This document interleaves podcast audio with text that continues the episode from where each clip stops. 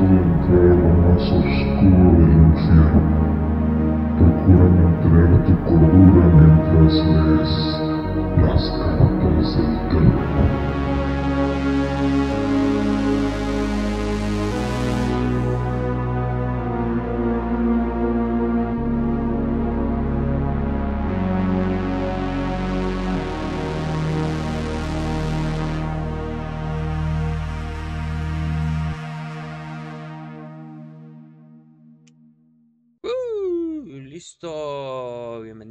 Una emisión más de Cartas de Terror, martesito 27 de septiembre del 2022. ¿Qué onda, Dan? ¿Cómo andas? Bien, bien, a gusto, porque el día de hoy voy a poder por primera vez decir que no voy a hacer absolutamente nada. por primera vez. es caro. Oye, se han dado en chinga, ¿eh? ¿Por qué, amigos? Una vez les damos la noticia que ya están absolutamente todos los episodios canon de cartas de terror en Spotify. Spotify, Google Podcast, Apple Podcast y todos estos de por medio de Anchor. Todo lo que es por medio de Anchor ya está. Y ya por eso hicimos esta, esta nueva barrita. Ahí está. Ahí dice en todos los lugares en donde nos pueden encontrar. Twitter, TikTok, Instagram, Facebook, YouTube, Google Podcast, Apple Podcast, Spotify, entre otros. Voy a ver cómo está el, rollo para, para Amazon Prime Video, Video Music, porque es donde se ponen más mamones. Pero pronto también estaremos ahí. Ah, huevo, siempre es, un, es, un, hecho, ya estamos ahí, de hecho, ya búsquenos. Ah. Sí, ya, ya búsquenos, ahí estamos todos, ya pueden ir de viaje escuchando cartas de terror durante horas y horas y horas. Así es, un ratito ahí este es el episodio número 45. ya no me acuerdo. 45. decía así, ¿verdad? número. Que no tiene, no tiene ni título, pero es el episodio 45. ya sé, no tiene título. A ver cómo lo ponemos. Es que sale así como el de los enanos. Así va a salir nuestro título este día. Saludos a todos los que están ahí en el chat. Lian Cristal que preguntó que qué película pondríamos. Creo que es nueva y no nos ubica, pero pues gracias. Esperemos que le guste. Esperemos que siga aquí le guste. A Susi también, el buen Martín, que nos mandó una historia de 10 para las ay, voces de ultratumba, historias de ultratumba. Ay, güey, perdón, perdón, te voy a interrumpir. Decime, decime. Al buen Martín, al buen Martín no le he contestado el, mensaje que mandó, que mandó, eh, que hubo. Uh que mandó al chat de Facebook, porque no le he comentado contigo, pero no es, por, no es por otra cosa más que por eso. Una disculpa si no te contesté, pero ahorita te contesto. Va, va. no es cierto, Martín me dijo que, no te quería contestar, que es mal. Ese güey, quién es. ya, se le subió la fama y dice, ya no conozco yo. También saludos a Lucy Ledesma, alias Lucy Little Pet, a Mateo yo también, dice, están por ahí también. Y es en Facebook, ya pongan cada quien su Facebook para que suban más las vistas. Iván Chávez también, que no comenta. Y Susi dice que ya lo va a escuchar. Camina al trabajo, mínimo ya sabemos qué número de capítulo es. se lo puedes poner ahí a los morros, Susi. Estaría chido. Y a todos tus compañeros de trabajo que pues lo pongan. Y bueno, ¿te preparaste el día de hoy, Eden? Hoy que no hay un tema no. Bueno, soy, hoy toca. te busco algo. hoy es random, hoy es random. Son historias o anécdotas paranormales que, les hayan sucedido. Coméntenos ahí en el. perdón, chat. Y pues yo tengo algunas que, que encontré por ahí, que mandaron por ahí, etcétera, etcétera, etcétera, etcétera, y más etcétera. Va a haber recomendación de películas hoy porque tengo una recomendación de peluche. Ah, y hay, recomendación de película. Esa era la tarea de Den, no crean que no la hizo. Esa era su trabajo. Sí, no, aquí la tengo. le, acabo de, le acabo de informar a Iván ahorita que hay Si es de, de la serie de, de este güey, ¿cómo se llama? Ah, se me fue el nombre. Jeffrey Dahmer. Ajá, ¿es esa? Sí, puedo hacer esa. Sí, no, te iba a decir que mejor hiciéramos ese episodio para la siguiente semana.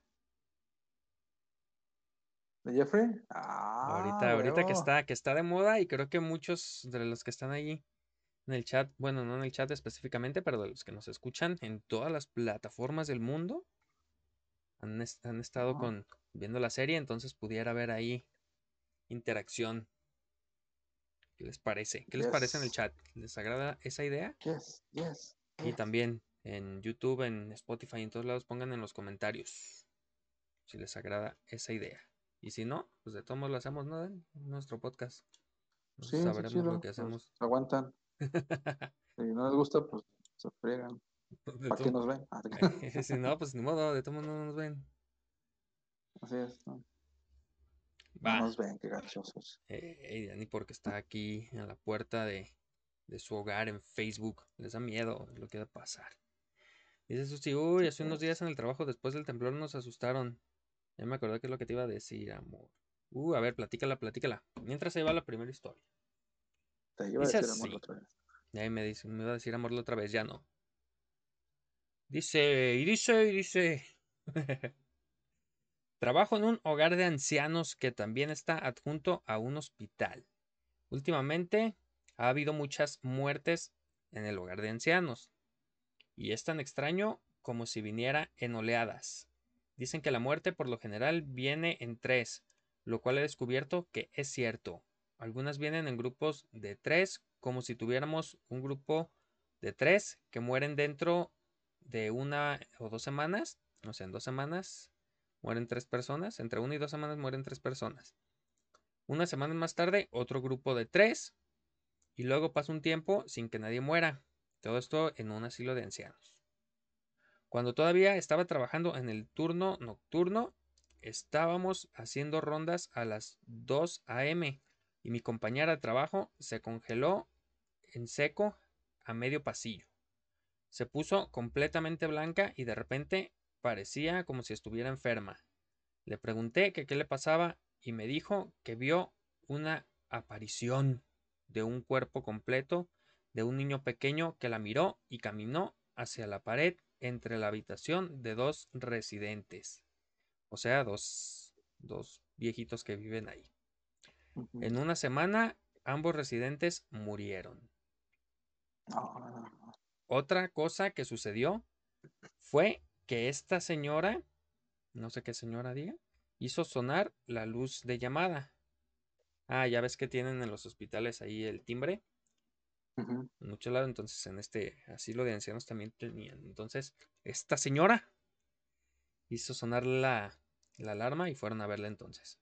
No es gran cosa, vamos a contestar. Eran alrededor de las 3 de la mañana. El residente nos preguntó por qué había niños enterrados en el patio trasero. Al final del pasillo estaba junto a ella otro residente que se golpeaba la cabeza contra la pared al mismo tiempo que hablaba de niños. Ella murió poco después. O sea que la viejita les preguntó que por qué había niños enterrados en el patio trasero.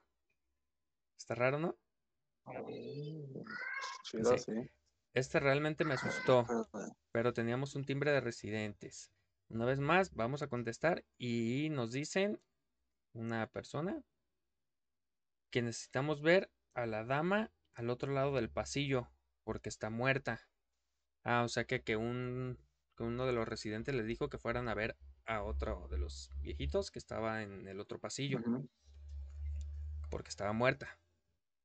Y dice, no la creímos, pensamos que estaba loca, pero fuimos a ver a la residente y estaba efectivamente muerta. O sea, una de dos. O lo mató o se dio cuenta por alguna extraña razón. Cualquier cosa estaba está de miedo. ¿Cómo ves? ¿Cómo ven? ¿Cómo tal ¿Dónde sacaste esa historia? En Reddit. ah, ok. ya, ya, ya ampliamos nuestras fuentes. Ya, ya. también usamos Reddit y todo. De hecho, voy a hacer un perfil de cartas de terror en Reddit para que nos publiquen también ahí. Eh. Así que próximamente también nos van a encontrar en Reddit. Bien. Bien, ¿alguien en el chat tiene alguna? pasa mi Paco Zavala? ¿Qué onda mi Pepe Navarro? ¿Cómo andas? Buenas, buenas. ¿Tienen alguna historia de terror para que la vayan contando si les ha pasado? ¿A ti, mi Pepe, en algún hospital no te han asustado? algún día, en alguna ocasión. Pues échale, ¿tienes alguna, Den, ahí a la mano? Sí, una bien cortita, intenté buscar como que... Pues, palabras limpias. Sí, palabras limpias. Intenté encontrar este, algunas más reales, algo que pasaron en, pasaron en la vida real, cosas muy extrañas.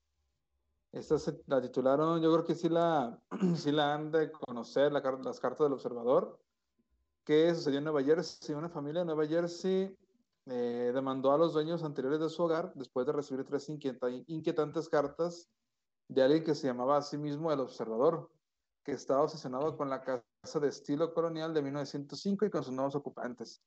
La persona que había escrito las cartas tenía una forma de hablar bastante macabra, refiriéndose a los tres hijos de Derek y María Brodus como la sangre joven que me habéis traído.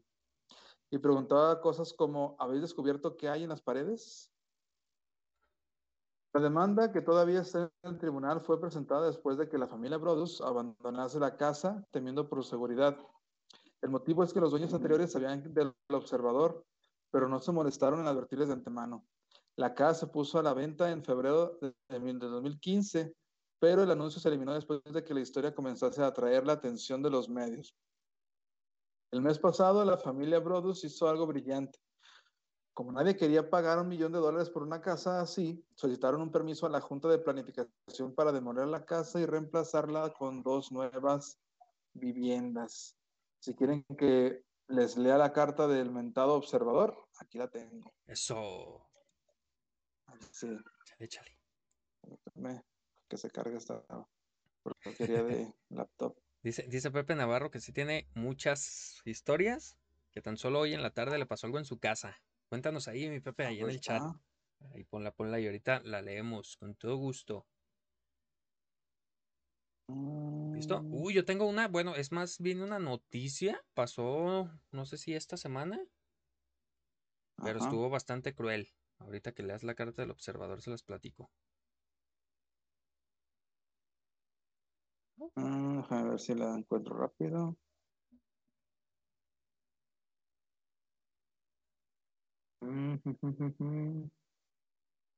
No, va a tardar mucho. Bueno, resulta que no recuerdo bien en dónde demonios fue. Fue, no me acuerdo si Tamaulipas, por aquel lado donde pasan cosas feas todo el tiempo. Tijuana, no me acuerdo. Sonora, una cosa así, pues del norte. Eh, una, eh, una pareja, tienen una bebé casi, casi recién nacida. Y hay un... El vato, el, el, hombre, trabaja en... De repartidor, en Didi, Uber, Eats, una cosa de estas en motocicleta. Entonces la, esposa le dice que, quiere ir con él. Que porque está segura que le está poniendo el cuerno. Y el güey le dice que pues, no invente, que no manche. Entonces el güey la deja, se va y recibe una llamada de la morra que le dice, ven rápido para que veas lo que hice con tu hija. La vieja ah, apuñaló ocho veces a, su hija recién nacida. Bueno, no, no sé qué tan recién nacida, pero está chiquitita.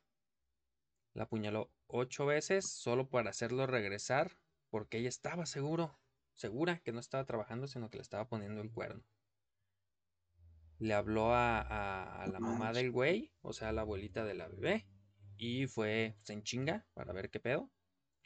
Y ya la vio toda ensangrentada, y pues la llevó al hospital con ayuda de un vecino, una vecina, algo así, y pues obviamente ya estaba, estaba muerta. La morra no hizo nada, o sea, se quedó ahí, se quedó en shock, como que se, se trincó de repente y y mató a la bebé y pues ya llegó la policía y se la llevaron.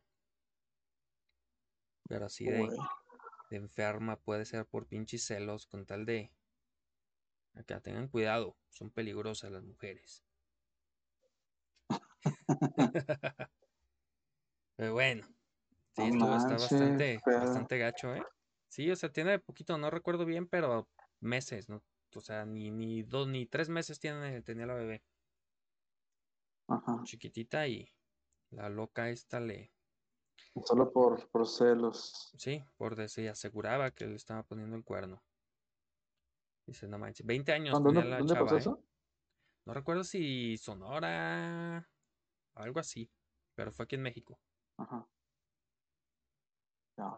¿Cuándo? Entonces, ¿Tienes el dato? No, es que lo vi en TikTok, en una de noticias. Ah, ok. Sí, sí dijeron, pero la neta no me acuerdo. De hecho, no la, no la iba, la quería investigar más, pero dije, bueno, ahorita está así como que para rellenar. No manches, qué pedo. Sí, están bastante, bastante gacha. Entra en nuestro episodio de, de mamás asesinas. Mamá asesina, así es. Véanlo en YouTube, este, escúchenlo en Spotify. ¿Y en Twitch? ¿O ahí, o ahí ya no? No, ya no. En Twitch duran como un mes nada más y se borran. Así que ya, prácticamente ya no hay más que como cinco destacados de cartas. Murió de Twitch. Pero si existe, si volvemos a archivos de terror, eso sí lo tenemos que hacer en Twitch porque luego con los de Icon de Mausan, así sí me lo van a tumbar de YouTube. Esperamos tener pronto aquí a Jaime Maussan. Estaría bien chido. a Carlos. Trejo. A. Carlos Trejo. Ese. Es posible, es posible. Pero bueno. Bien. ¿Tú conocías la historia de Anatoly Mos- Moskvin? No. Ah, pues nos la conocía en el chat, se nos va a platicar.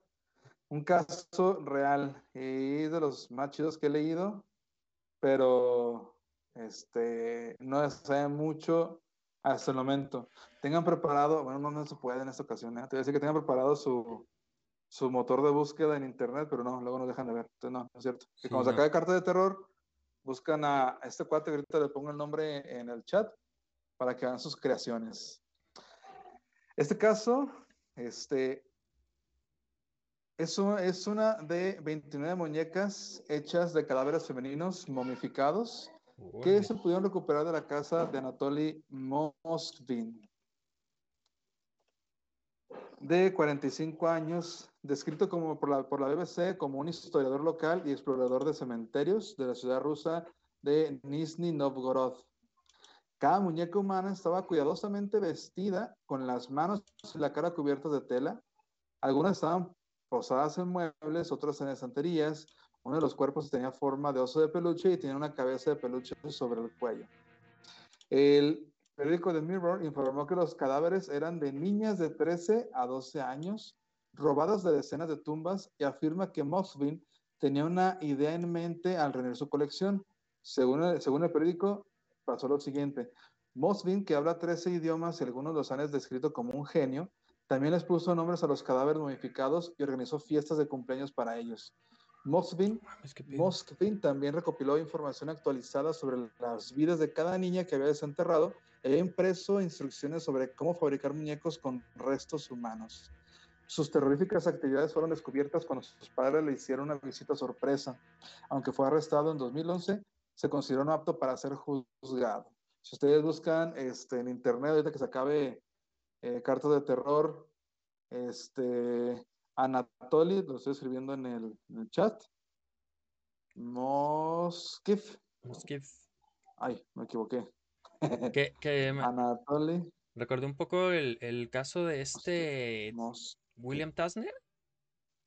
No sé si recuerdas. Un alemán que también hizo una muñeca con el cadáver de su exnovia. Ajá. Que ese, ese está Sí, chido para un caso completo. Porque está, está muy bueno. Luego nos lo aventamos completamente. Así es. Porque ese sí, la neta que está muy bueno. Sí, para Sí. que cuando busquen Anatoly Moskvin y les va a aparecer precisamente sobre todo la, la muñeca de... Hay una comparación entre la niña en vida y la muñeca que hizo con los restos de esa, de esa niña. ¿Muy diferente o qué? ¿Muy diferente? ¿Ni parece o sí? ¿O sí le quedó bien hecha? Este, sí está diferente nada más por la cuestión de, de que están cubiertos de tela, pero este, eh, como que en el, en el, entre las telas viene la, los restos como tal. Oh, Pero sí, si tienen, si tienen ganas de, de verlo, lo pueden buscar. va, excelente, excelente. Hay que hacer un... A ver si hacemos archivos, ponemos ahí las fotos. A ver si no nos censuran. Ahí va. Chécate esta. Esta está, está interesante. Dice, cuando era niña, caminaba con mi abuela y vi a una mujer de aspecto extraño parada en las aguas poco profundas de un pantano. Cuando le dije que mirara a la mujer, dijo que no veía a nadie. Señalé el lugar donde estaba parada la mujer y la mujer me saludó. Mi abuela dijo que no veía a ninguna mujer e inmediatamente me dijo que me mantuviera alejado. A ver, espera, no, ya me, brinqué. Ahí va. Me dijo que todavía no, que no veía a ninguna mujer. Y luego me pidió que la tomara de la mano. Cuando la tomé de la mano, ella vio a la mujer inmediatamente y me dijo que me mantuviera alejado de ella porque estaba muerta. Esa mujer se había ahogado varios años antes ahí y mi abuela la conocía. O sea que al, momento de, la abuela tocar a la niña, pudo ver a qué mujer era la que, la que decían. Ay, güey. De hecho, me acordé de, de la que te platiqué de mi hermano, ¿te acuerdas? Que, que, el güey me puso la mano en la espalda y se me vino la imagen de un niño así rapidísimo. Me Ah, acordé, de, cierto. me acordé de esa, por eso me, me llamó la atención esa historia. Está, Sí, sí, me acuerdo de, de esa anécdota. está buena. Mm, ¿Qué pues, mi Pepe? Seguimos esperando las historias. ¿Quién más? ¿Quién más? Ahorita vamos a poner la de ¿Qué más está en Martín. el chat? Dice, No se vayan. No están yendo. dice Martín que da para una película. ¿Sí lo leímos ese? Lo de la, la que contaste. Dice Iván Chávez. Sí llegaron a saber del caso que pasó aquí en México, de la ruca que mató a su esposo. Creo, no recuerdo muy bien. En fin, hizo carne de tamales y así se puso a venderlo. Sí. Sí lo habíamos comentado, ¿no? De la señora que, que mató al esposo y lo hizo tamales. Sí. Sí, en, en Ixtapalapa, un lugar así, Mi papá se sabe, se sabe el nombre. Pero creo que fue María Trinidad Ramírez. María Trinidad Algo así. Ramírez. No sé, algo así. Es un clásico, así es, un clásicazo. Eh, ¿Tienes alguna otra, Iván? Ahí coméntala, coméntala. ¿Tienes otra, Den? ¿O me aviento una? Eh, Sí traigo como 14, 15. Ahí tengo otra. A ver, échale. Yo nomás traje siete para no, no saturarnos. Dice, este, en agosto de 2016, justo antes del comienzo de su último año de secundaria, un grupo de chicas conducía por su ciudad natal de Worthington, Ohio. Aquella noche aburrida se volvió mucho más emocionante cuando decidieron visitar lo que los niños del lugar llamaban la Casa Encantada, una vivienda en ruinas con un patio cubierto que estaba situado al otro lado de la calle del cementerio. Los adolescentes pensaron que estaba abandonada y estaban lamentablemente equivocadas. No era la primera vez que Allen Davis, un recluso de 41 años que vivía en la casa con su anciana madre, había sido molestado por huéspedes no deseados y había frustrado un par de robos en 2016. Tenía un rifle como protección y cuando escuchó a las chicas afuera, decidió disparar algunas balas de advertencia, como había hecho otras veces. Pero esta vez una bala acabó en la cabeza de Rachel Baresinski, de 17 años milagrosamente sobrevivió y el consiguiente caso dividió a la comunidad. Algunas personas creían que Davis probablemente tenía algún tipo de enfermedad mental, pero que aún así tenía derecho a proteger su propiedad. Pero como informó Fox News en 2007, la policía determinó que las niñas no estaban invadiendo la propiedad porque no habían ido lo suficientemente lejos y no se habían colocado letreros claramente visibles. Davis dijo en varias ocasiones en la cárcel, bueno, Davis dijo en varias entrevistas en la cárcel que no tenía la intención de lastimar a nadie. Finalmente se declaró culpable de dos cargos de agresión criminal para evitar una interminable investigación sobre su vida personal. En 2009, la madre de Davis murió en aquella casa mientras su hijo estaba en prisión cumpliendo una sentencia de 19 años. En 2013, la familia Baresinski dijo que la joven estaba al 90% recuperada de sus heridas. Ese mismo año, la casa encantada fue comprada en una subasta por unos nuevos propietarios que estaban decididos a renovar completamente el lugar. Una búsqueda en Google Earth prueba que hicieron un trabajo increíble, aunque no han podido hacer nada para ocultar esas vistas al cementerio. Oh. Estuvo chida, estuvo chida esa. Sí, está bien, está bien. El incidente de la casa encantada. Para que no vayan a sobre todo tú, Iván, que quieres hacer este recorrido nocturnos y sabes de chingados. no te vayas a meter en un lugar donde haya alguien y suelten un plomazo. Otra vez voy a, voy a ir al Panteón de Mezquitán. Mañana me toca ir cerca de ahí. Vengan a irme temprano para ir a ver qué, qué, me encuentro. Así es. Así que... dijeron de la, de la mujer de los tamales, en el 2021, creo que ya esto lo, estoy investigando, se cumplieron 40 años de ese crimen. Y se llamaba María Trinidad Ramírez Poblano. Sí, ¿verdad? Sí, sí recuerdo, sí recuerdo. Dice una transmisión directa desde el Panteón. Uh, estaría chido, ¿eh? Pero es temprano, no es de noche. De hecho, quiero estar yendo así seguido para ver si me cotorreo a los guardias. Para que nos den chance de entrar. Sí, vale. Eso estaría chido. Yo, por cierto, Iván es mi sobrino y ahí en la casa donde viven, yo me acuerdo que había duendes. Siempre habían dicho que en esa casa había duendes. Algo le debe haber pasado, ni modo que no. ¿Ah, Siempre pasaban cosas bien raras en esa casa. Escondían cosas y pasaban cosas así. A ver si nos, si le ha pasado algo para que nos cuente. Sino que le pregunte luego a mis primos. O sea, a sus tíos y papá. Bueno, dice. Ah, Susi, ¿qué dice? Voy a gritar. Hay alguien para que salga el fantasma y me diga que sí. Llévales coca. Susi, todavía no es fin de semana para que estés pensando en drogas. Esto es un programa familiar, por favor. Abstente. Por favor, lluvia de corazones. Sí, ¿no? lluvia de corazones. Todos en lluvia de corazones, en lo que me aviento la siguiente historia. Historia macabra. Dice. Dice Iván, ¿O tú lo lees o yo lo leo? Dale, dale. Iván dice, de hecho, acabo de ver un video de un vato que hace parkour y está como en una casa que apenas se construyen y se ve que sale un vato con pico. Ah, está jugando Minecraft. De Martín que él vive cerca del, del foco tonal de Huitzeo. Ah, no lo ubico. Todos presumen y juran presencias, pero nada más no he visto nada ahí. Y ¿qué eres de, Poncitlán, Martín? Si no me equivoco. ¿O de dónde es? ¿Autlán? No, Ocotlán. Por ahí, ¿no? Algo así, como que me acuerdo. Pero no, no conozco el foco tonal ese. Ahí va, ahí va. Ahora sí va la historia. Vi un TikTok sobre mirarme en un espejo y ver la versión de ti que está atrapada en el espejo. Soy estúpido, así que miré en el espejo por la noche y dije, sé que estás ahí, te doy la bienvenida. Al principio no pasó nada, pero seguí mirándome en el espejo y escuché un golpecito del otro lado. Salí corriendo de mi habitación a la habitación de mi hermana que está al otro lado de la casa, así que nadie podría haber estado en el baño. Ahora duermo con muchas luces prendidas en mi habitación porque ahora me siento muy incómoda con ese espejo en la noche. Ay, anda jugándole al macho con el espejo.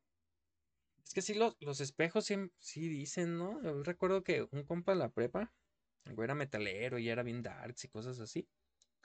Y el güey decía que, que eran puertas tridimensionales o una cosa así, portales y que no debe. ¿Tridimensional? No sé, no me acuerdo cómo decía. Pinches portales acá para otro mundo. Y decía que no debes de dormir con, con, un espejo dándote ah, exactamente. hacia ti, hacia los pies, una cosa así, porque la gente del espejo, Ajá. véase el episodio de Rugrats de la gente del espejo, del mundo en el espejo, te puede quitar el alma y meterse en tu cuerpo y capturarte en el espejo. Algo así. Exactamente. Estaría bien eh, hacer una pinche dicen. investigación de eso, ¿eh? Vamos a hacer investigaciones más serias. Mínimo hay, que, mínimo hay que hacer lo siguiente, a ver qué, qué nos pasa. El mentado experimento ese que dicen que supuestamente si te quedas mirando mucho tiempo el, el espejo, vas a empezar a ver este, como que tu, tu, tu, misma, tu misma imagen, pero deforme, ¿no? obviamente tiene explicaciones científicas, pero bueno, bueno, científicas no, neuronales. Pero sí. estaría chido que hagamos ese, ese ejercicio. Sí, pues es Y el que Bloody cuenta la, también. Ah, el que cuenta la chava de la historia que hizo ese, ese reto. Que lo vi en TikTok. Pero sí, no, me imagino que es por la vista acá. Empiezas a alucinar. Eso, Sí. pero sabes que están raros los espejos. ¿Cómo demonios se hace un espejo? ¿Alguien sabe cómo se hace un espejo? ¿Alguien sabe el proceso químico de un espejo? ¿O así los extraen de, o así nacen de los árboles? ¿O qué pedo? Es que sí, no, nunca se han preguntado cómo, hacen. cómo hacen un espejo. Porque No, pues lo investigamos ahorita. a lo mejor en la primaria lo vimos y ya no. Dice, dice Iván, eh, sí, güey, sí, güey, en mi, bueno, te dijo, güey, bueno, sí, en mi casa había duendes por el, por el señor que vivía al lado de mi casa. Martín dice, pues yo nada más no me toca vivir esas cosas, intenté el mentado juego de Verónica en el espejo, pero no pasó nada, he hecho otras cosas para vivir experiencias, pero acaban siendo pérdida de tiempo. Sí, yo tampoco he vivido nada, bueno, lo que he vivido ya lo conté aquí en Cartas de Terror, lo de León, que dos veces ha pasado algo extraño, con él. Eh, creo que también conté cuando recién inicié la carrera de psicología, eh, se escuchó durante una clase la voz de una niña que decía auxilio, pero, pero hasta ahí ya ver un, ver un fantasma o tener una experiencia un poco más, más fuerte, no, ya no. Yo sí. De hecho, la última que, que me pasó fue precisamente en el, en el Panteón de Mezquitán el otro día que fui. que ¿Cuándo fue? ¿El miércoles de la semana pasada? Si no me equivoco. Y iba entrando, de hecho pueden Sí. vernos en, síganos en TikTok. Y voy a estar subiendo los videos que grabé ahí en el Panteón de Mezquitán. Y precisamente el primero que subí, que está editado acá con acá hay musiquita para que se vea más chido. Esa torre está casi a la entrada. Y yo iba caminando hacia ella grabando el video precisamente. Y de hecho, quizás hasta se empieza a ver el paso diferente. Porque empecé a sentir como algo atrás de mí, como si alguien me siguiera y se escuchaban pasos hacia atrás de mí. Así como que, güey, qué pedo, es un panteón, no pueden pasar cosas así, no me asusten. Pero sí, sí se sintió, se sintió, ¿eh? se sintió muy, muy raro, así sentí la, la, no sé, como cuando alguien va caminando atrás de ti, así literalmente que sientes así como, y como de chin, ya me van a- vengo en Tetlanca, me van a asaltar aquí, Ujú. así. Y se oían los, los pasitos. Y yo traía, traía de hecho unos tenis que no hacen nada de ruido. Entonces, aparte, pues es como tierra y cosas así. Y no, se escuchaban los pasos fuerte. De, güey, qué pedo. Y pues eso me animó más para ir a, a investigar más. De hecho, hay un chingo de tumbas, pues sí, abiertas, se podría decir, sin tapa. Y no sé, me imagino, era, era en la tarde, eran como las 5 de la tarde, había muchísimo sol, entonces no podía ver hacia adelante. Y metí la, metí la cámara. Bueno, el teléfono con la luz, a ver si, si se veía algo. Y dos, tres, la, la imagen que te, que te enseñé del angelito. Está bien tétrica, esa tumba está bien acá. Y pasan dos, tres cosas chidas, ya los verán. Y lo más interesante, encontré un lemur. Un lemur viviendo en el panteón. Toda madre. Pero bueno, aquí sigan, vayan contando, vayan contando las historias. Ese mi Brian Chávez, que tranza Chuchín, ¿cómo andas? Bienvenido. Dice Iván. De hecho, cuando mi papá estaba madreado del brazo, fue por eso. Cuando estaba en la construcción en la terraza de mi casa y mi papá, ya sabes que nunca se queda quieto. Ya sé, ese es mi primo, el pillo, un saludo para ese güey. Ese güey diario está haciendo algo. No estaba quieto, pero estaba sobre la viga y dice que literal fue un aventón y quedó colgado sobre la viga con el brazo. Ay, güey, eso no me la sabía, ¿eh? Hola. Me aventaron. Ah, dile, dile, a ver, queremos detalles, queremos más detalles. ¿Qué dice Martín? Vas. Dice, de las anécdotas del Panteón de Mezquitán, tengo una, aunque fue una de mis hermanas quien lo vivió. Mi abuela paterna está enterrada ahí, yo no la conocí. Pero mi hermana dice que después de un rato de estar ahí en la tumba, sintió que alguien le agarró el cabello. Ay, güey. Sí, como que es algo, como yo he escuchado historias así similares, es algo común. A ver qué, habrá que haber experimentado por mis familiares, ¿dónde están enterrados? En el de Guadalajara, Y en el Altagracia, sí, ahí está tío, sí, ahí está mi mamá, creo también. Sí. Simón, Hay que ir a explorar cementerios, aunque sea de día. sí es. A ver cuándo. Ah, está el que está a un lado de tu escuela. Métete temprano un Sí, pero sea. ese a las seis lo cierran, güey. Sí, y es que es en la tarde, ¿verdad? No Simón. alcanzas a llegar en entre una escuela y otra. Este compa, este compa, el, No, es- el guardia. no guardia. Y no lo vigilan, o sea, me consta que una vez cerrada la puerta, no, no hay nadie adentro, o sea, no, no hay un, un vigilante, está, como está muy chiquito, Ajá. realmente es una, es una esquinita, Oh, no, no, no, no hay tanta vigilancia. Y hay una puerta trasera que, este, que incluso se ve que, que en la, en la orilla de la puerta está como jalada para, para que alguien, para que alguien entre, eso sí se ha visto. Habrá que ver si no se meten ahí los marihuanillos. eso, eso es lo que me, me da miedo porque es la Jomulco. Y está justo en la cabeza, o sea, llegas de la carretera y ahí está el, el Ahí, ahí, cementerio. ahí sí dan más miedo los vivos que los muertos. Aunque hay otro cementerio, hay otro cementerio un poquito más atrás, eh, que no tiene bardas. Es de los cementerios que están como ¿Abiertos? de un, un pueblito, ajá, como que son pueblitos luego, luego ahí que se que hicieron Ajá. Y está, nomás ven las tumbillas, está chiquito, pero se ve padre, pero también no deja, está en medio de la carretera. Bueno, carretera entre comillas porque es 8 de julio, pero no hay tanta, tantas este, casas en esa zona. Pero pues también se ve peligroso en, en la noche. Es que se- es la, ya es la bronca eso. Ya no te sale un, si te sale un muerto y es algo que, ah, qué chido, hay material. Pero si te sale un vivo es, ya valió madre, ya no hay vida. Ya, ya te la sabes, carnal.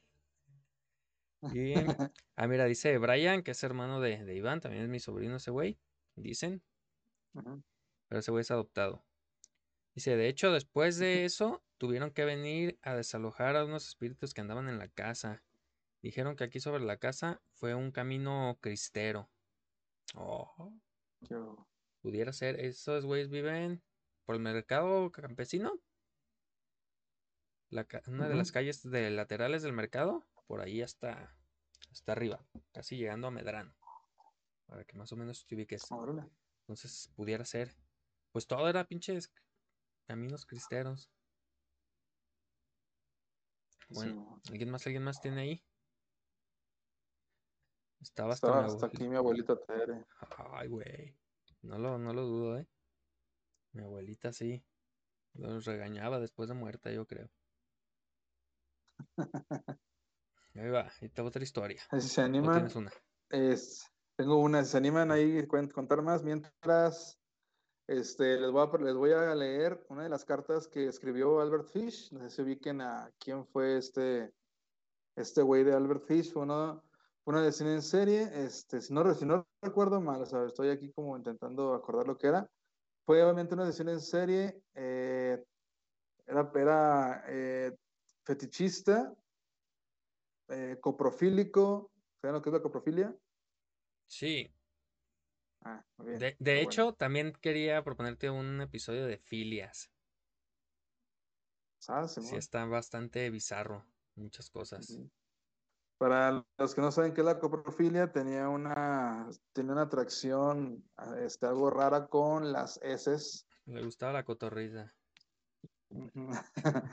Era, fue pederasta, torturador y hasta caníbal. Fue una fichita este güey.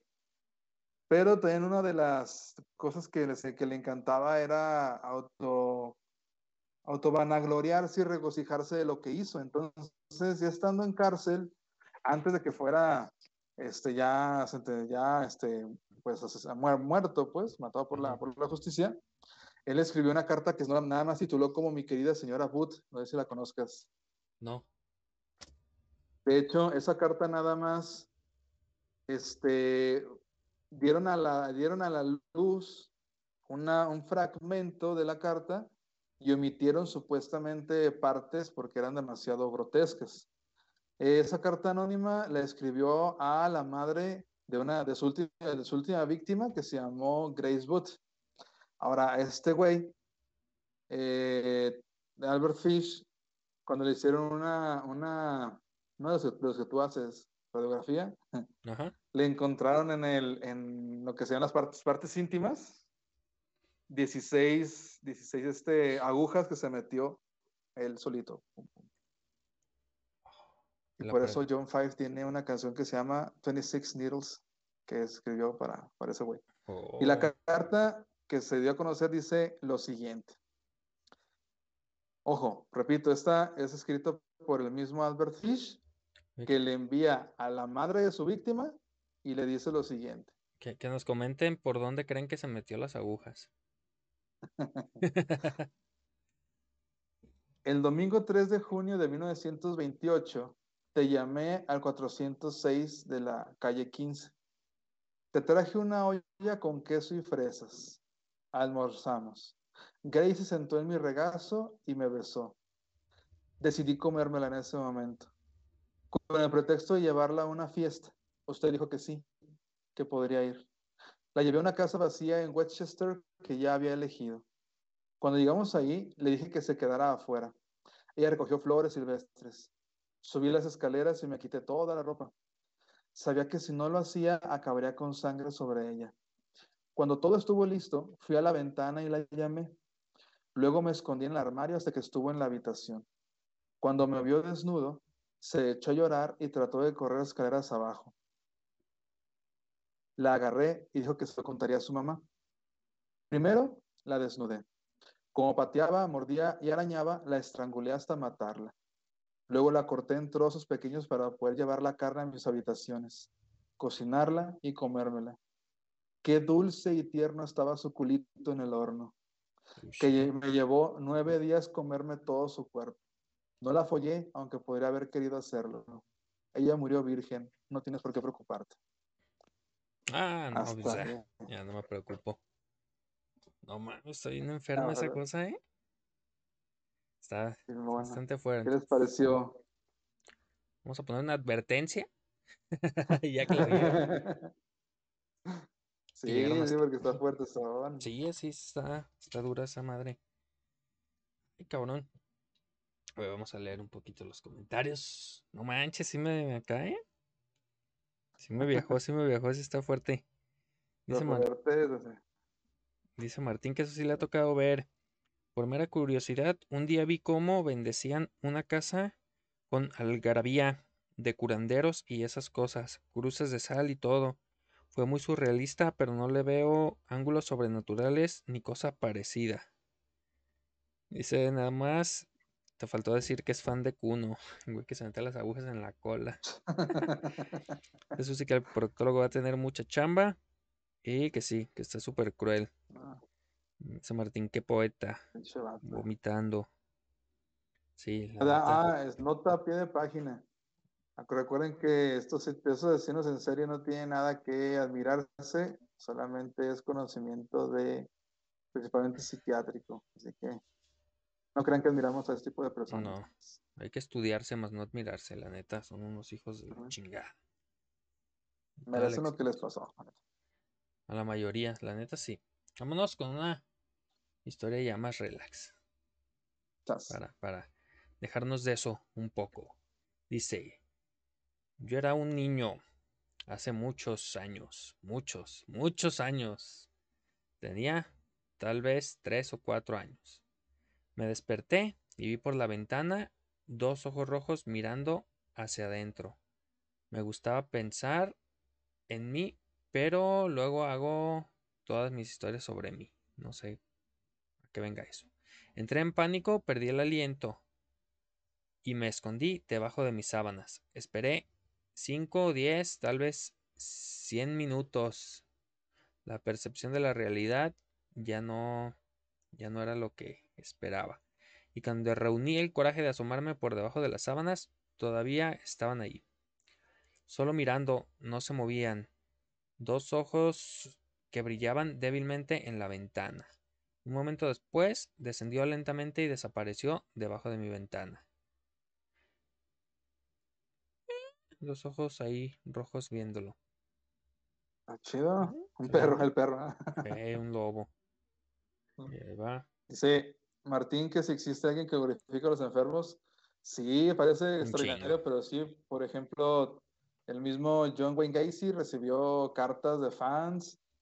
Este, no se diga de Ted Bundy, que recibió incluso propuestas de matrimonio. Visitas conyugales. El, el, mismísimo Jeff Dahmer recibía dinero de sus fans. Em, Charles Manson. Prácticamente la, muchos de los asesinos en serie ya, ya encerrados sí, sí recibían cartas de, de, fanáticos. Sí, de hecho vi, creo que el episodio de la semana pasada de Leyendas Legendarias, de un culto, y que el güey todavía tuvo como 10 o 15 hijos ya estando en la cárcel de las visitas ah, conyugales que recibía. O sea, sí, no, Hay muchos. Está muchos. raro el asunto. Sí, no sé si es raro. Güeyes imitadores que quieren hacerlo. Lo, no, está raro. Sí, es bastante. El hijo de Sam, este Berkowitz también. También. Pues todos, de hecho. Está, está raro, no, no lo hagan, no lo hagan. Ahí va, mira, ahí te va otra. Dice, en primer lugar, soy escéptico y siempre busco explicaciones a las cosas, pero últimamente me suceden más y más cosas raras. En los últimos 8 o 10 años he tenido cada vez más pequeños eventos que yo llamaría paranormales o fantasmales. Lo desglosaré. Número 1. En mi último apartamento, las persianas de mi sala, de estar literalmente levantadas, se bajaron. Literalmente le sacó los tornillos de las vías y sacó los anclajes y todo. Entonces no se bajaron, se cayeron a la chingada. Dice, eh, número dos, en el mismo apartamento, dos veces, no sé, dice, se blanqueó una bebida enlatada, se movía unos centímetros por sí sola, una vez que se movía varias veces hacia adelante y hacia atrás. Número tres, en un nuevo apartamento, el globo de vidrio de una lámpara, o sea, pues sí, el globito de vidrio con el que las cubren. Dice, que yo personalmente instalé de manera segura, se cayó y se estrelló contra el piso, después de estar allí durante semanas. Luego, este es el que está más tétrico. Dice, sentí, es el número 4, sentí un beso en mi cuello y escuché mi nombre ah, al oído cuando estaba acostado en la cama por la mañana. Número 5. Un día en el trabajo eh, un orbe blanco pasó junto a mí en una escalera cerrada, sin ventanas que proyectaran sombras. El mismo día mi mamá había visto lo mismo en casa. Era el cumpleaños de mi difunto abuelo. Número 6. Salí del país hace unas semanas y me alojé en un nuevo resort. Me despertaron con la televisión encendida en medio de la noche número 7. El mismo hotel, noches después. Regresé a mi habitación después de que el servicio de habitaciones hiciera nuestras camas. En mi cama las almohadas estaban desordenadas y todas mis cosas de higiene personal que puse en el baño estaba todo de costado y desordenado. La la persona con quien estaba ahí su cama permanecía ordenada y las cosas estaban tal y como las dejó. O sea, el pedo era directo contra, este güey. Número 8. Ahora, de vuelta en casa, estaba acostado en la cama con mi teléfono. Era tarde y muy tranquila la noche. Escuché que se movía la lata de agua carbonatada que tengo en mi mesita de noche del lado de mi cabeza. Un sonido muy distinto al de una mesa de madera. Dice, no consumo drogas ni bebo, mm. estoy totalmente sobrio. Solo tomo antidepresivos, creo que por ahí va la onda. Parece que no importa dónde estoy, suceden cosas extrañas y suceden con más frecuencia. ¿Qué crees que puede hacer eso, Eden? Habrá que ver si, el, grado de depresión que tenga, si no, si no ha causado este, episodios psicóticos, a veces suceden. Sí, fue lo que pensé. Pero yo no soy psicólogo, por eso no me atreví a decirlo. Pero esa es una de las historias. ¿Es otra? ¿O qué te parece? Sí. Échale. No, dale, dale. Aviéntate una y nos ah. vamos con las voces de Ultratumba de Buen Martín. Excelente. Vamos a, a, voy a platicar sobre el Porthole Murder, la, el asesinato de la actriz, la actriz inglesa Gay Gibson en 1947. No sé si lo han escuchado. sucedió en un, en un crucero. Uno de los primeros asesinatos en crucero en alcanzar bastante notoriedad fue la de esta actriz. Eh, su nombre artístico era Gay Gibson, pero su verdadero nombre era Eileen Gibson. En 1947 la joven tenía 21 años y regresaba a Inglaterra desde Sudáfrica a bordo del castillo de Durban, recién estrenada en una, estrenada una producción de la obra de Golden Boy de, Clifford Odets. O. Nunca llegó a su camarote. Después de haber llamado la atención de James Camp, un marinero, cuya reputación como mujeriego le valió el apodo de Don Jimmy, sin embargo, parece que sus compañeros de tripulación no se dieron cuenta de que sus conquistas rara vez estaban dispuestas a ello. La historia de Camp cambió varias veces al ser interrogado por la policía, pero en un momento admitió haber empujado el cadáver de la joven a través del ojo de buey de su camarote. Incluso sin un cuerpo, había suficientes pruebas para condenarlo. Su sentencia de muerte finalmente fue conmutada por la cadena perpetua y luego fue puesto en libertad condicional a pesar de que desde entonces había sido acusado de violación por otras mujeres que habían sido pasajeras a bordo del castillo de Durban. En 1967 fue arrestado de nuevo por atacar a una niña de 13 años, pero no fue hasta después de atacar a otras tres jóvenes cuando finalmente fue encarcelado de por vida una vez más.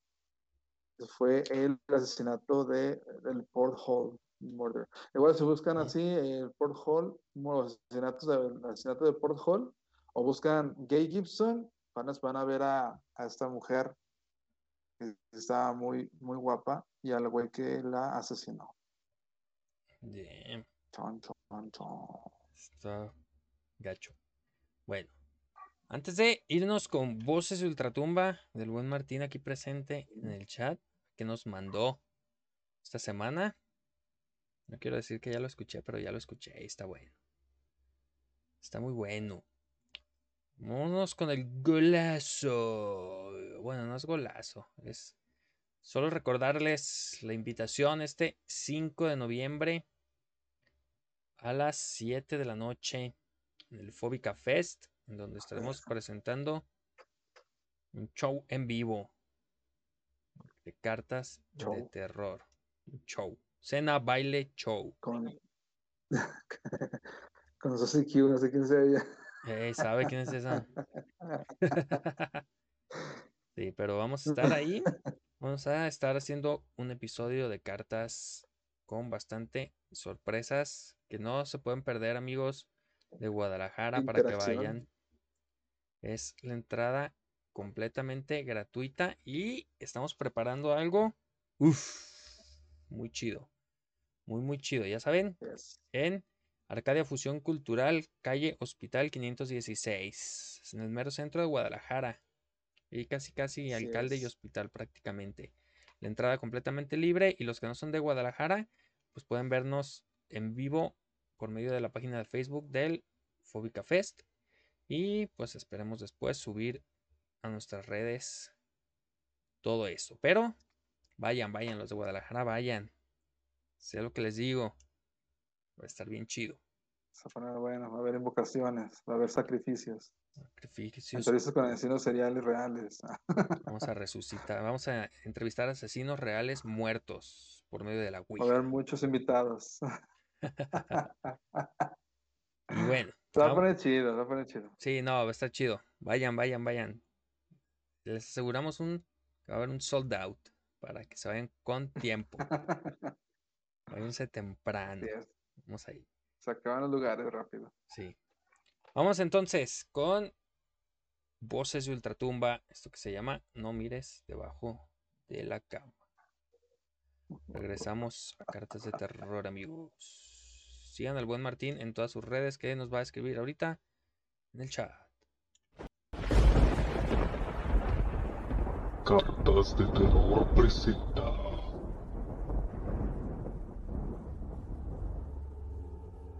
voces de Ultratumba.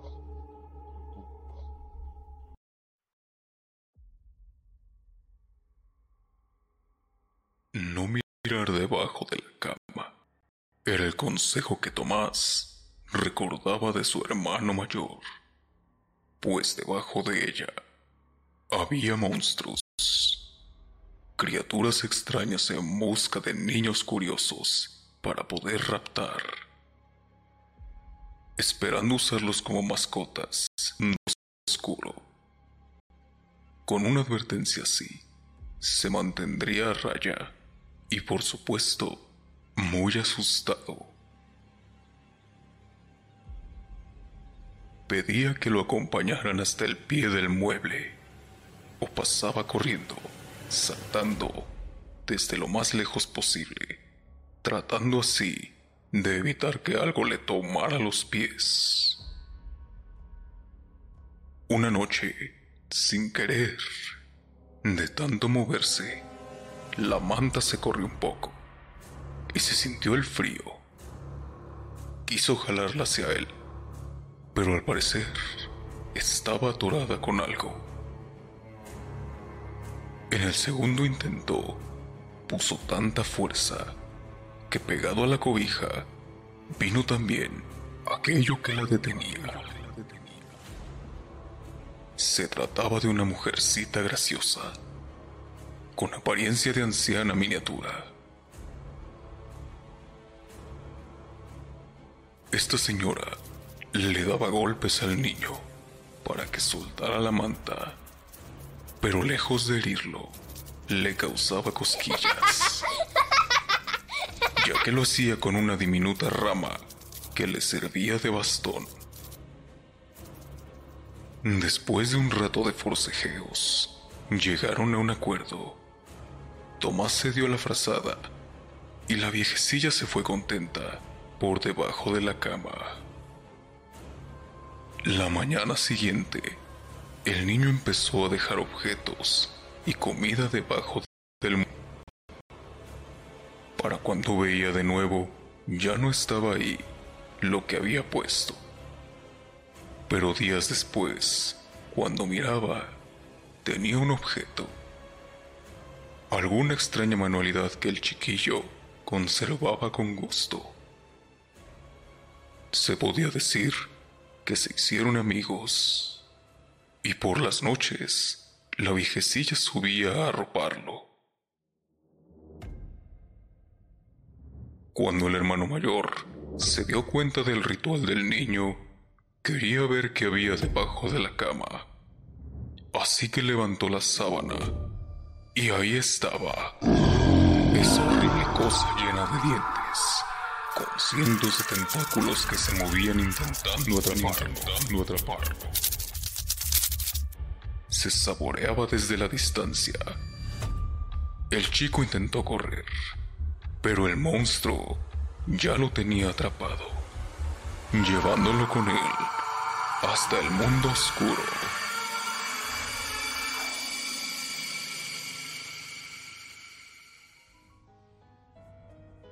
Jamás he creído que los monstruos vivan debajo de la cama.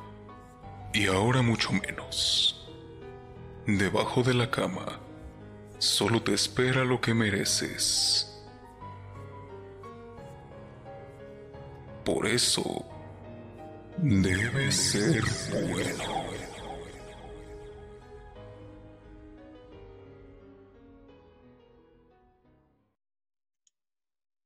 Bien. Y eso, bueno, mira, este debajo de la cama.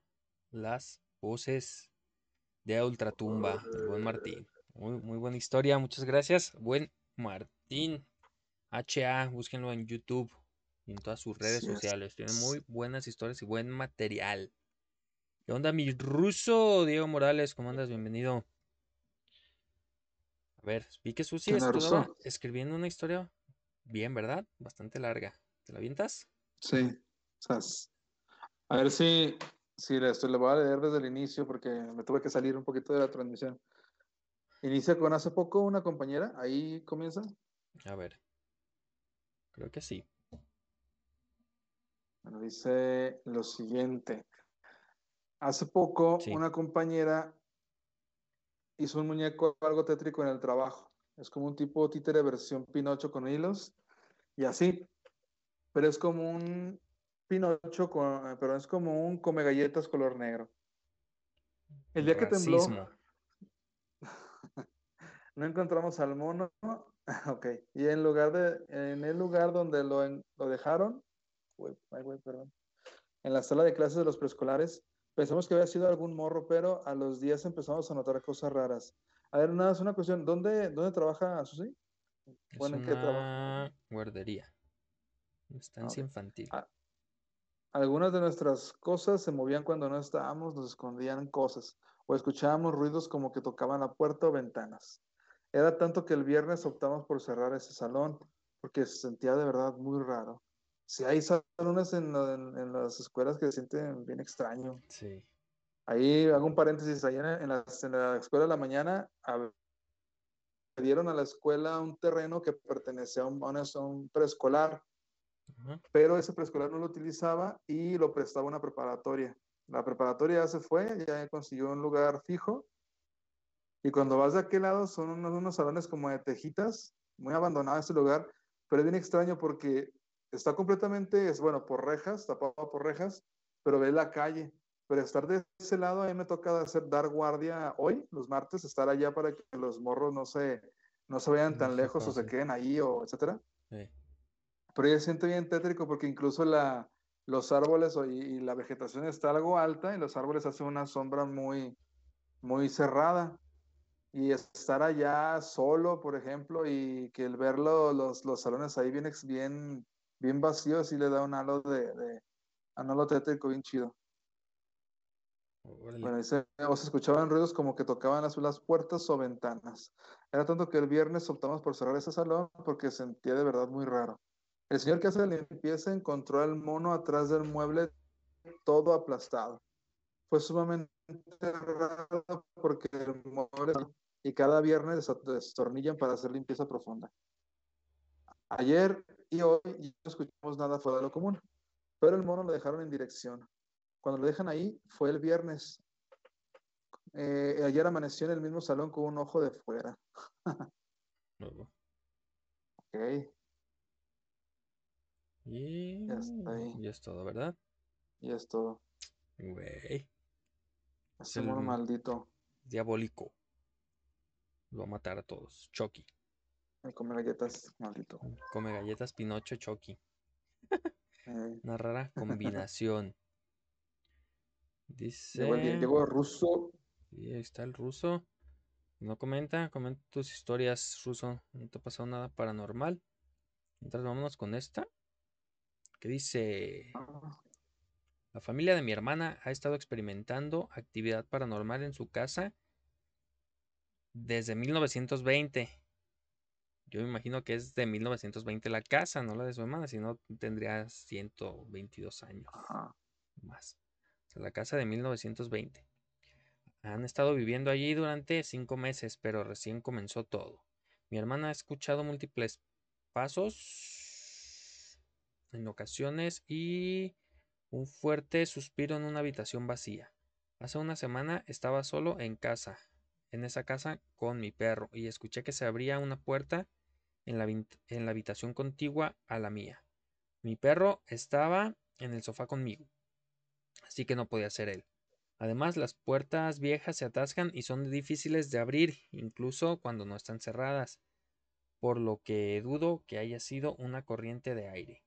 Mi perro era muy tímido, muy tímido y no me seguía a la habitación cuando fui a investigar, lo cual es muy poco común en él.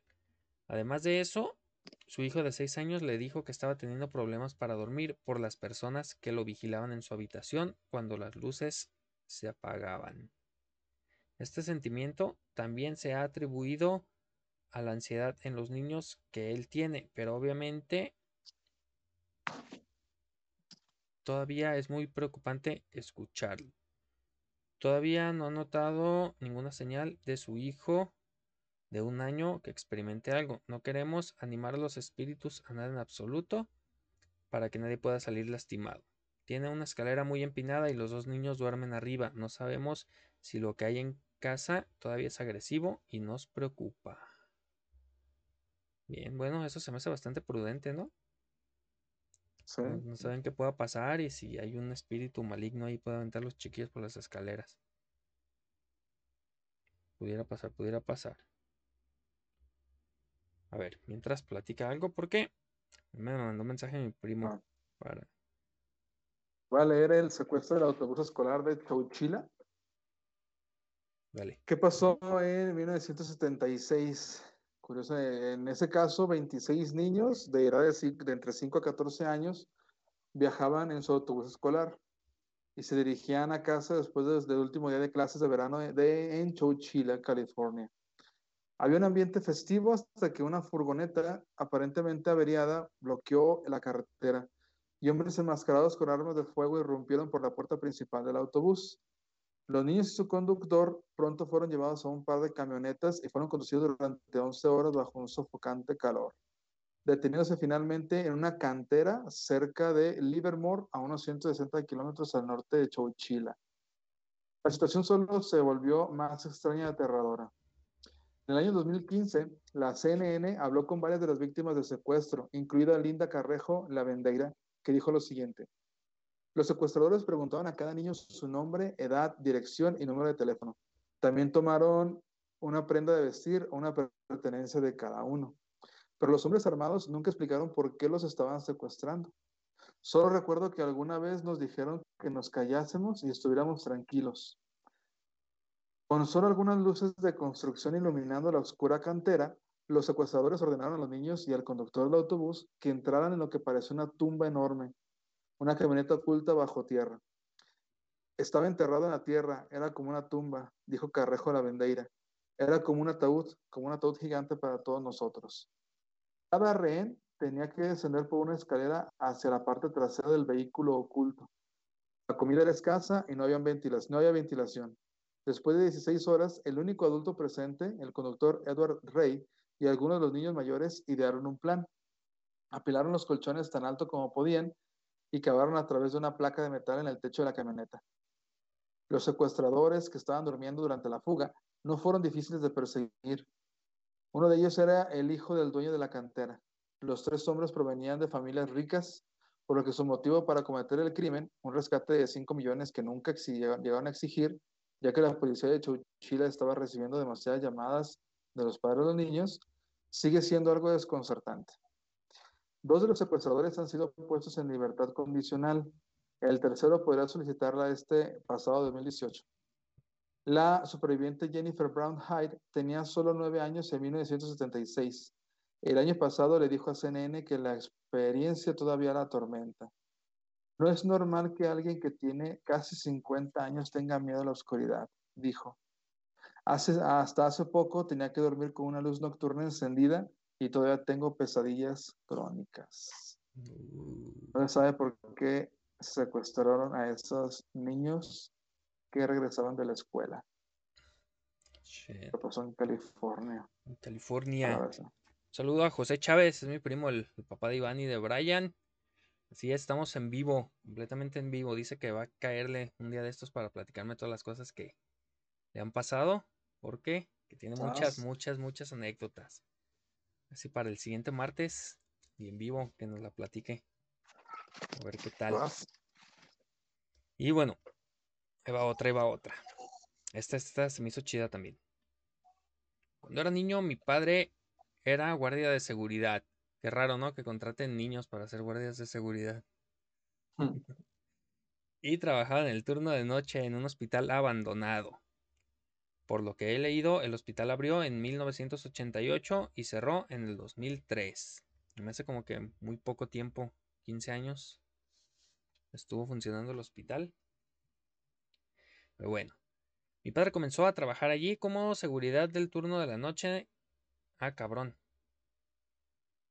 En el 2004. Ah, es que ya cerró, ¿verdad? Cerró el hospital. Entonces en el 2004 empezó a trabajar. Ya dije, ah, ¿cómo empezó si cerró antes? Pero ya me acordé que ya estaba abandonado. Siempre he sido muy cercano a mi padre y me llevaba con él al trabajo. Simplemente se sentaba en la computadora entre rondas y me dejaba explorar los edificios abandonados que componían el hospital. El padre del año, dejando un niño en el pinche hospital aunque sea abandonado.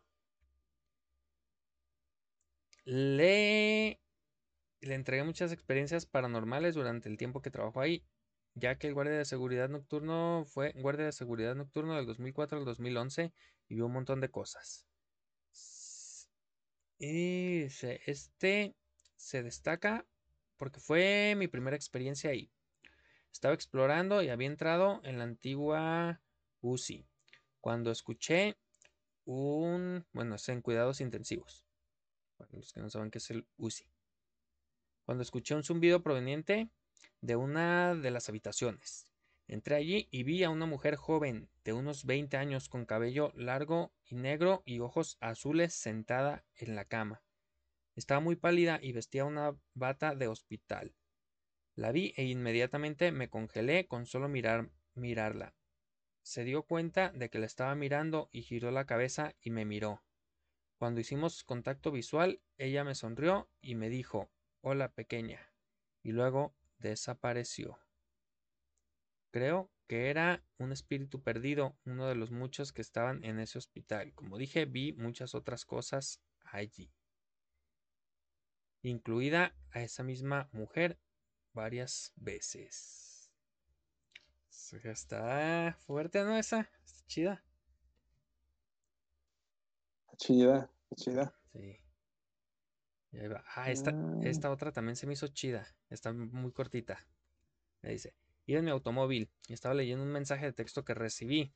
Por cierto, no lean mensajes ni ven su celular cuando manejen. Durante un viaje por la carretera. Mi celular comenzó a llamar desde el, desde el auto. Ya es que está sincronizado así con el... Lo sincronizan por Bluetooth. Ah, pues comenzó a llamar de repente al número de mi amigo que había muerto hace un mes. A la madre. Está raro, ¿no? Se trabó acá y le empezó a marcar a su compa. Antes no fue de, ah, iba en la carretera donde se mató mi amigo, una cosa así, hubiera estado más chida todavía. Sí, como ves, ¿tienes algo más ahí? Tengo ya la última, por mi parte, de un caso eh, registrado como testimonio registrado de una no fallecida. Acuérdense que ese término creo que ya no existe, pero anteriormente las no, las no fallecidas eran las personas que habían enterrado vivas. Eso sucedió en 1984. El Washington, Washington Bee, el 14 de julio de ese año, reporta lo siguiente. El, Anderson Intelligencer de Carolina del Sur consiguió contactar con la no fallecida Eleanor Markham para recordar su terrible experiencia. Recuerden que lo que va a, leerles a continuación es de una mujer que está encerrada en un ataúd.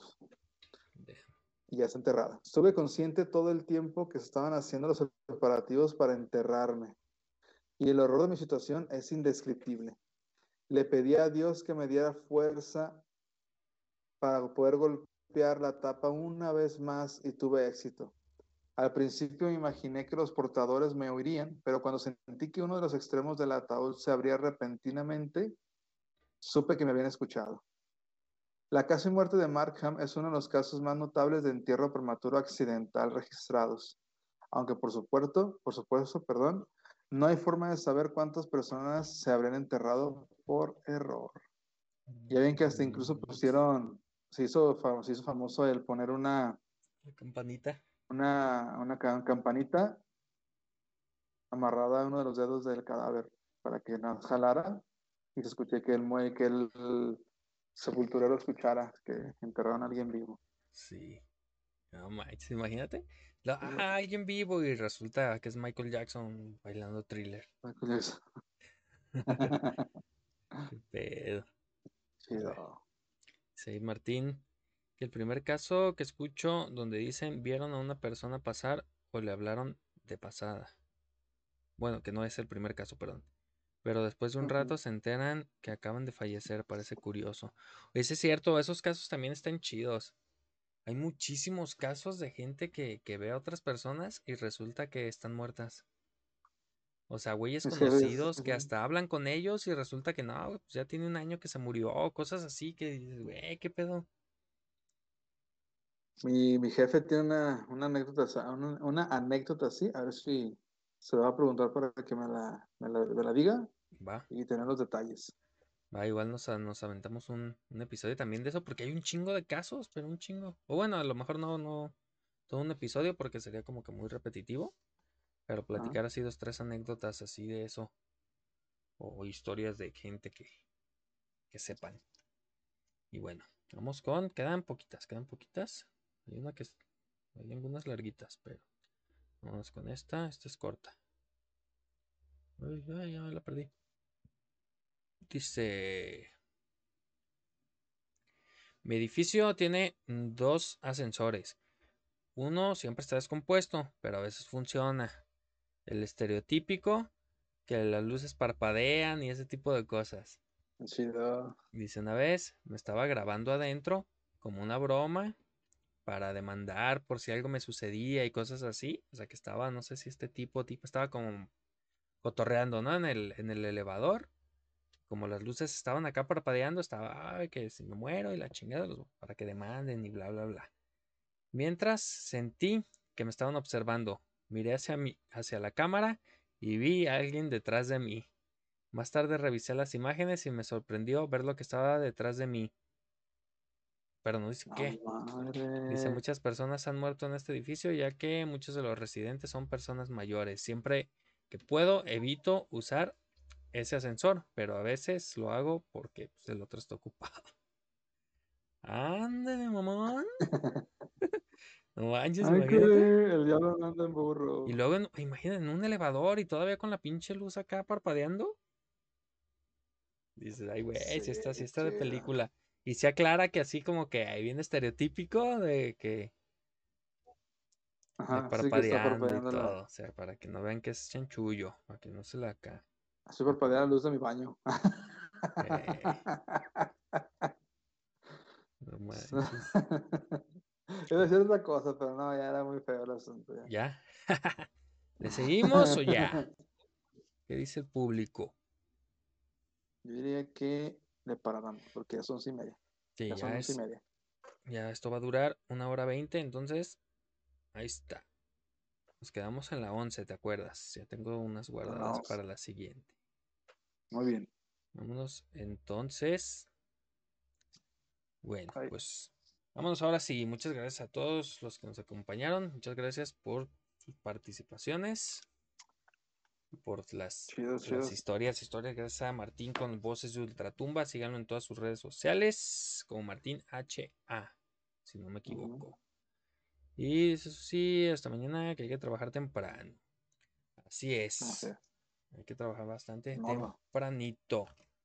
A ver si ya este jueves les tenemos archivos de terror en Twitch. Twitch. Y la recomendación la dejamos para después. Nada más que si, si, me, si me da chance de decir algo. Ah, sí. O si te la quieres aventar ahorita, échale. ¿Es cierto? Bye, güey. la Dale. No me acordaba, no nos acordábamos de la recomendación. La recomendación de la semana. Nada más, déjame ir por la película. Va. Mientras, un poquito. pues nos vamos con el golazo. Bueno, otra vez la publicidad. Ya saben, amigos, que vamos a estar en el Fóbica Fest este sábado próximo, sábado, primer sábado de noviembre. Sábado 5 de noviembre a las 7 de la noche en el Fóbica Fest. En vivo, Van Killer, el Psychonet y Suzy Q haciendo su participación especial en Arcada- Arcadia Fusión Cultural, calle Hospital 516, casi esquina con Alcalde. Esto es en Guadalajara, amigos, el mero centro de Guadalajara. Alcalde y Hospital. Fácil de llegar, entrada completamente gratuita. Vamos a transmitir, bueno, vamos a grabar el episodio y todo lo que hagamos. Y se va a transmitir desde la página de Facebook del Fóbica Fest. Así que síganlos en Fóbica Fest en Facebook. Y bueno, Aparte, bueno, si son de Guadalajara, vayan, están cortos en el centro, es temprano, de ahí nos vamos a echar unas chelitas. Va a haber, van a estar las fiestas de Halloween a todo lo que dan. Entonces, no hay pretexto, vayan. En Arcadia, Fusión Cultural, Hospital 516, el Fóbica Fest, cartas de terror en vivo. Ahora sí, échale. Para no, no, no, no, extender tanto, para ya retirarnos, eh, este fin de semana puedo conseguir esta película que se llama Motel Hell. Espero uh. que se vea. Ahí está. Y si quieres ver una combinación de humor negro, eh, psicosis, una película slasher con tintes de también de, la masacre en Texas, pues esa película es, sumamente, sumamente divertida. Realmente me, me, divertí mucho al verla, me entretuvo. Todavía tiene, como es muy vieja, todavía tiene esos, esas, esas secuencias silenciosas al inicio de, todas las películas de ese tiempo, pero está sumamente, sumamente padre. realmente la trama es de unos granjeros que aparte de ser granjeros, tienen un motel. Aparte de tener un motel, venden carne a toda la ciudad. Y la carne, obviamente, está hecha de, de, cerdo y de un ingrediente especial. Bueno. Entonces, se la dejo, se la dejo para que, para que la vean. Es sumamente entretenida esta, esta edición. Yo la, la, tuve chance de conseguirla en, en Amazon. Ya saben que me gusta como que las ediciones especiales, sobre todo las de caja metálica. Este es igual de la, de la que este, de, caja metálica y tiene la, la, la, imagen de este granjero con, con la cabeza de cerdo. Y pues no se emocionen tanto porque no aparece tanto como, como parecería en un principio.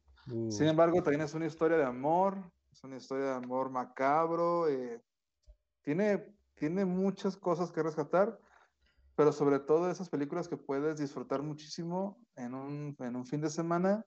Eh, no, no, tiene, no tiene escenas sumamente macabras, no, tampoco tiene jumpscares, sino que el desarrollo de la trama está muy, muy bien logrado y le meten las cuestiones slasher.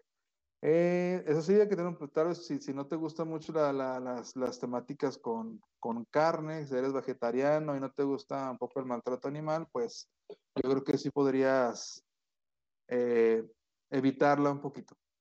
Y eso sí que pensé que diría carne humana, pues que no quiero hacer spoiler.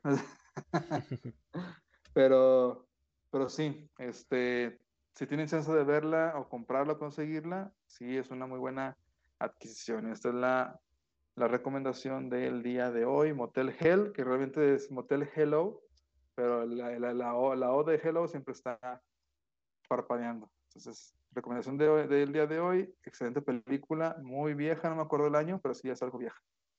Motel Hell. Dice Martín que es la película basada en el hombre cerdo que salía en Manhunt. El hombre oso cerdo de South Park. Mitad hombre, mitad oso, mitad cerdo. Pues bueno, ahora sí nos vamos. Recuerden seguirnos en todas las redes sociales como Cartas de Terror y pues en todas las plataformas de podcast, o casi todas, pues. Ah, y, y si me permites, gracias. Yo, yo voy a encargar de que le llegue ese, este, ese agradecimiento a, Roger. Eh, gracias a Fobi Cafés por darme la oportunidad de hacer una pequeña charla el sábado pasado. Ahí si tienen chance de verla todavía, se puede ver ahí colgada al Facebook, que después desaparece. Y ya me confirma que me va a invitar la siguiente edición, a ver, a ver este, qué preparamos para aquella ocasión. Y listo, gracias. Excelente. Ahí mismo vamos a estar nosotros. Gracias por la invitación al Fóbica Fest. Y pues tus redes, Eden, ¿en dónde te pueden seguir? Me siguen como en, Instagram como Psicoeden, en Facebook me encuentran como Eden Mercado y ahí hay una, un grupo, una página de internet que es psicólogo Psic Eden Mercado. Para si necesitan, nos conocen a alguien que necesite asesoría psicológica o incluso terapia terapia psicológica, yo le, podemos, le podemos apoyar en ese sentido. Y también tengo en YouTube, me pueden buscar como Psycho en inglés, P-S-Y-C-H-O, Neve. Ahí realmente no subo mucho, pero pueden disfrutar todavía la, algunas cancioncillas que compuse en su momento. y que algunas se, escuchan aquí en Carta de Terror. Y ya es todo. Ahí sí, sobre TikTok. Ah, de veras, en TikTok pueden seguir. Ahí estoy haciendo recomendaciones de películas en videos. Hago otras cosillas ya más diferentes al terror, como hablar de educación, psicoanálisis, psicología, pero también están abiertas estos videos de recomendaciones que pienso hacer, incluso un video más extenso sobre, sobre Motel Hell y otras películas que tengo ahí preparadas. Así que síganme en TikTok como Psico Eden también. Y creo que es todo. Excelente. A mí, pues ya saben, Bankiller en Facebook, Twitter, Instagram. Bueno, creo que en, Instagram es guion bajo Bankiller. Igual que en TikTok. Yo en TikTok pues subo de todo. Y bueno, y el canal de Twitch, Bankiller-bajo, ahí síganme porque vamos a empezar a hacer más cosas. Viernes Killer Radio, ya se la saben, etcétera, etcétera. Y bueno, acá nos encuentran como cartas de terror en todos lados, hasta en la caja de cereal. Eh, no entendió la referencia. Twitter, TikTok, Instagram, Facebook, YouTube, Apple Podcast, Google Podcast, Spotify, en todo lo de Anchor, Anchor FM. Ahí nos buscan su plataforma de podcast favorito, menos en Amazon. Todavía no estamos en Amazon, pero pronto. Y les recuerdo que ya se subieron, ya estamos al corriente con los episodios canon de cartas de terror. Los episodios perdidos jamás se subirán. Los que los checaron en vivo, estuvieron, ya saben. Y los que no, pues pelaron. Ya nunca lo van a ver. ¿Por qué? En realidad sí están perdidos estos episodios. Ay, güey, ya moví la cámara. Y bueno, este episodio, ya, acabando la transmisión, en lo que tarda en subirse a, las plataformas de podcast y a YouTube. Entonces, para mañana en la mañana ya lo tienen. Para los que no lo escucharon, pues obviamente no lo están escuchando ahorita, pero los que sí, para que nos ayuden a compartirlo. Muchas gracias a todos por su atención y su cooperación.